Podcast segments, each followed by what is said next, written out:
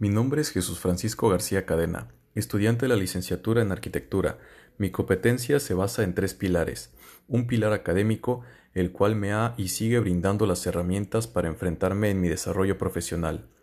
El segundo pilar es la organización y el trabajo en equipo, siendo un punto esencial en toda empresa, pues es necesario tener una visión de conjunto al momento de llevar la gestión de un proyecto. El tercero, tengo una tendencia en cuanto a la infoarquitectura, la cual sin duda es parte de mi proceso creativo. Me considero una persona honesta, perseverante, responsable, solidario, trabajador y estudioso, por lo que mis valores los he tenido como una verdad, una verdad reforzada de mi vocación y el éxito profesional.